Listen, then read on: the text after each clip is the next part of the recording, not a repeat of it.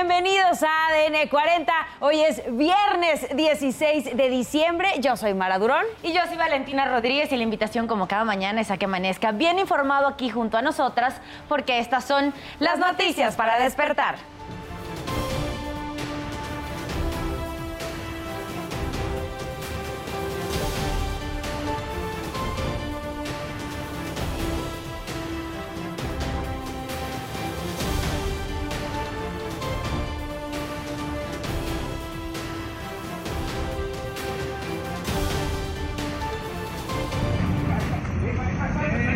Aquí vemos a un conductor que está incluso, se acaba de volar un, un semáforo.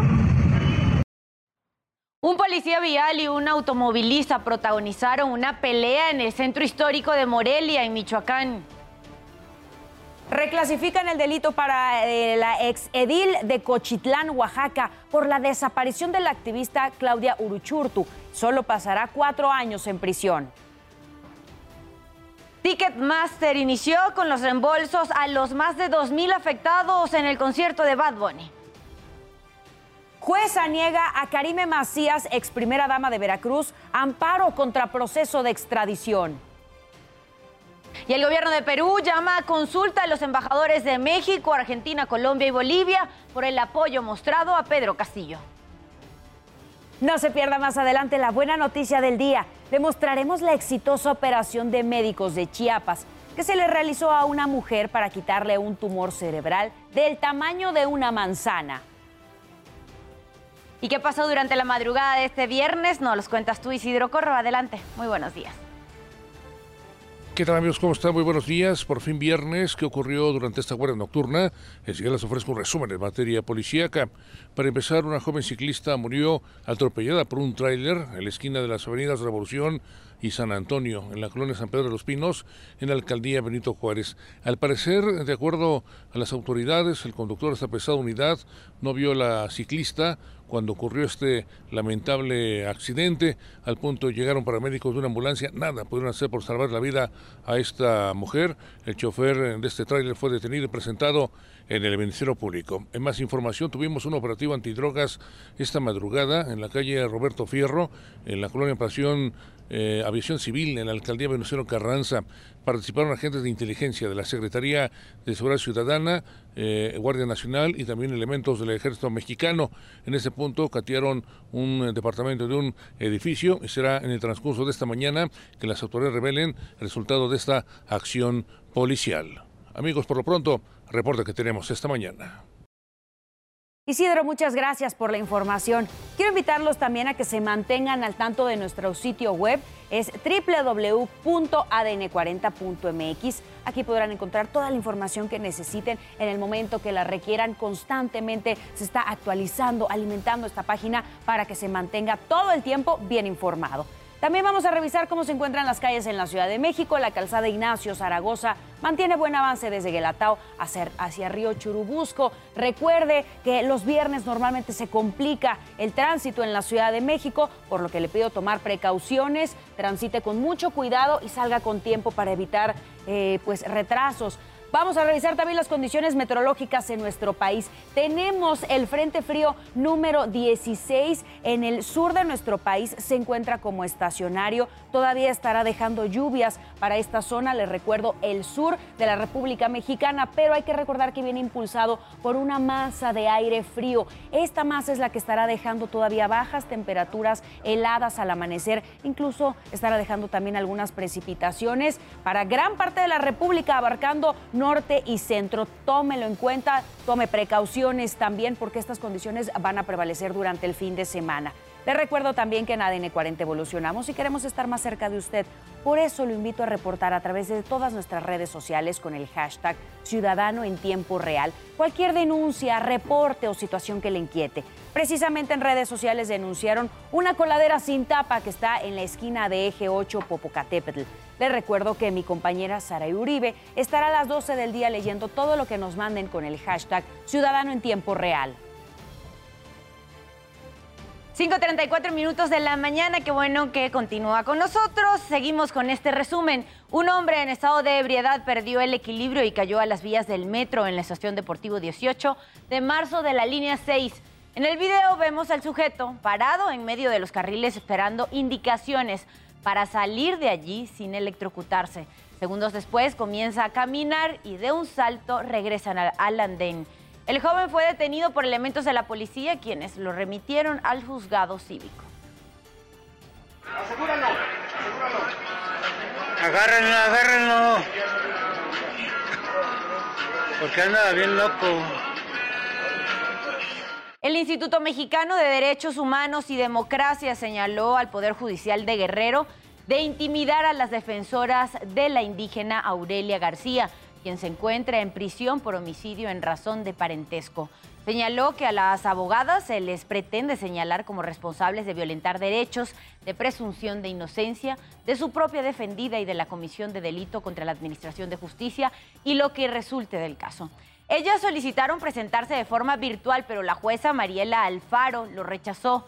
Mencionó que de no presentarse de forma presencial, se les tendrá por abandonadas, se les detendrá por abandonar la defensa. La organización civil pide se revoque la determinación y se permita la asistencia de las abogadas de forma virtual. Y reabrió la Cruz Roja Mexicana de Polanco. Cerró de manera temporal debido a una reestructuración en las instalaciones para optimizar el tiempo de operación. Los servicios que se encuentran disponibles son los de cirugías menores como fracturas en extremidades, urgencias básicas y consulta externa. La institución seguirá solicitando cuotas de recuperación a los pacientes. Y casi 60 años después del asesinato de John F. Kennedy, el presidente de Estados Unidos, Joe Biden, ordenó desclasificar miles de archivos sobre el asesinato del exmandatario estadounidense dijo que es fundamental que el gobierno divulgue la información de un hecho que sigue resonando en la historia de la Unión Americana. De acuerdo con una legislación de 1992, los informes sobre el asesinato de Kennedy deberían ser públicos desde el año 2017. Sin embargo, se permitían aplazamientos y se consideraba que existían preocupaciones sobre la seguridad nacional. John F. Kennedy fue asesinado por Lee Harvey Oswald el 22 de noviembre de 1963 en Dallas. Según la investigación oficial, el asesino actuó en solitario. 5 de la mañana con 37 minutos pasamos a los temas de urbe. Detuvieron a Francisco Javier N., alias El Zule, presunto líder de la familia michoacana en el Estado de México. Al momento de su arresto se encontraba con Joel, alias El Tío, un sicario que pertenece a la misma organización criminal. Les fueron decomisadas armas largas, cartuchos y droga. El subsecretario de Seguridad, Ricardo Mejía, informó que el Zule está vinculado con al menos siete homicidios y fue escolta de El Fresa y El Pez. Detuvieron a cuatro custodios del penal de Santa Marta, Catitla, por el homicidio de la interna Sara Nayeli, ocurrido en octubre del 2017. Se trata de la jefa de seguridad Blanca Paulina N y los guardias Maribel N, Angélica N y José N, quienes golpearon hasta la muerte a la reclusa. Policías detuvieron a un supuesto repartidor de comida con una ecobici robada en Avenida Campos Elíseos. De acuerdo con el reporte, los agentes se percataron que el hombre viajaba en una de las bicicletas que había sido reportada como robada. Al notar a los policías, el sujeto dejó la bici y huyó hacia el Parque Gandhi. Metros más adelante lo detuvieron. Le aseguraron un arma de fuego y una mochila. Detuvieron en Guerrero a José Orlando N., presunto feminicida de la menor Wendy Elizabeth Moreno, de 17 años. El crimen ocurrió en Toluca. El 29 de octubre, la joven acudió a una fiesta de Halloween y ya no regresó a su casa. Al otro día encontraron el cuerpo en un terreno baldío en el barrio La Teresona. De acuerdo con la investigación de la Fiscalía Mexiquense, Orlando estuvo con ella en la fiesta y al salir la habría asesinado. Después huyó a Guerrero. Wendy estudiaba el primer semestre de preparatoria.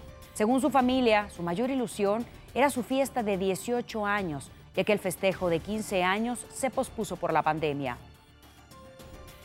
Tres personas heridas dejó la explosión de un torito en Michoacán. Ocurrió durante las fiestas patronales de Zitácuaro y autoridades consideran que se debió al mal uso de la pirotecnia cuando se manipulaba la estructura. Al lugar arribaron equipos de emergencia para atender a los lesionados, quienes presentaron quemaduras en varias partes del cuerpo. Familiares de víctimas del sismo del 19 de septiembre del 2017 presentaron una denuncia penal por homicidio culposo contra exfuncionarios de la alcaldía Benito Juárez que estuvieran relacionados con la construcción y la entrega del edificio Zapata número 56 que colapsó con el terremoto. La denuncia incluye acusaciones por negligencia y corrupción. Uno de los quejosos perdió a su esposa y a su mamá durante el derrumbe. El inmueble fue construido en 2014 y entregado a sus ocupantes en 2016 durante la administración del ahora diputado Cristian Bonderrich. El presidente de Morena en la Ciudad de México, Sebastián Ramírez, manifestó su apoyo a las víctimas y exhortó a denunciar. 5.40 minutos de la mañana pasamos a revisar el panorama internacional y es que Perú vive momentos de mucha tensión. Las cifras oficiales hablan de 8 muertos y 340 heridos. Todo esto tras la destitución de Pedro Castillo como presidente del país. Mira, así está, un traspaso. Graba esa bobada, mira, están metiendo. Varios muertos y cientos de heridos han dejado los disturbios y protestas en Perú tras la destitución y detención del expresidente Pedro Castillo. La Defensoría del Pueblo Peruano demeritó las movilizaciones. Señaló que tienen un fuerte contenido político. Este jueves, las protestas en el aeropuerto Alfredo Mendívil Duarte de Ayacucho dejaron siete muertos y 52 heridos.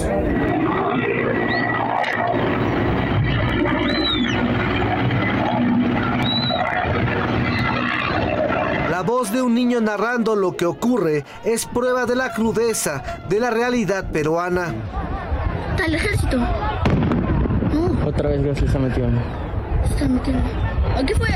Mira, ese. Se ha quedado. No, pues están sufriendo.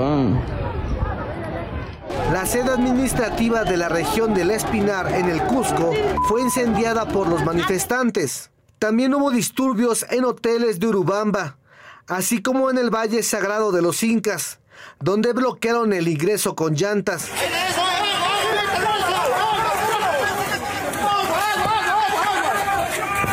Perú se encuentra en estado de emergencia. Esto ha afectado a cientos de turistas.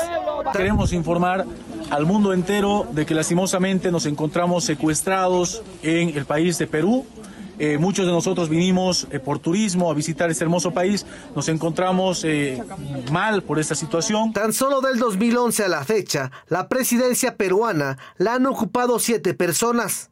Ollanta Humala, Pedro Pablo Kuczynski, Martín Alberto Vizcarra, Manuel Arturo Merino, Francisco Rafael Sagasti, Pedro Castillo y Dina Boluarte, un reflejo de la crisis política por la que atraviesa el país.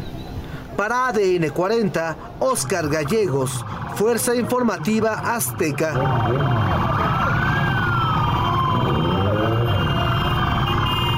Por otra parte, fuerzas especiales de Ucrania rescataron a una mujer y a su mascota que cayeron a un lago congelado.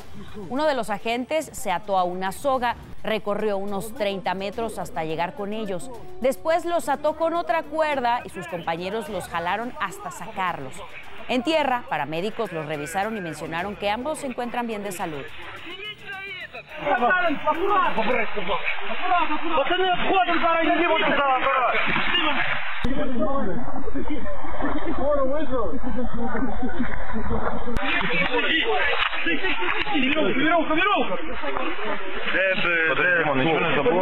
Enfermeras y enfermeros del Reino Unido iniciaron una huelga para exigir mejoren su sueldo. Señalan que desde hace tiempo pidieron y les mejoraran sus condiciones laborales, pero las autoridades nunca los escucharon. Sus sueldos cayeron 20% en términos reales desde el año 2010 debido a varios años de aumentos inferiores a la inflación. Tan solo en Inglaterra se prevé se pierdan cerca de 70 mil citas médicas y operaciones. Expertos recalcan que el bajo salario provoca que menos personas cursen la carrera. Usted ya está bien informado y con todos los datos que necesita saber antes de salir de casa. Manténgase conectado en todas nuestras plataformas. ADN 40, siempre conmigo.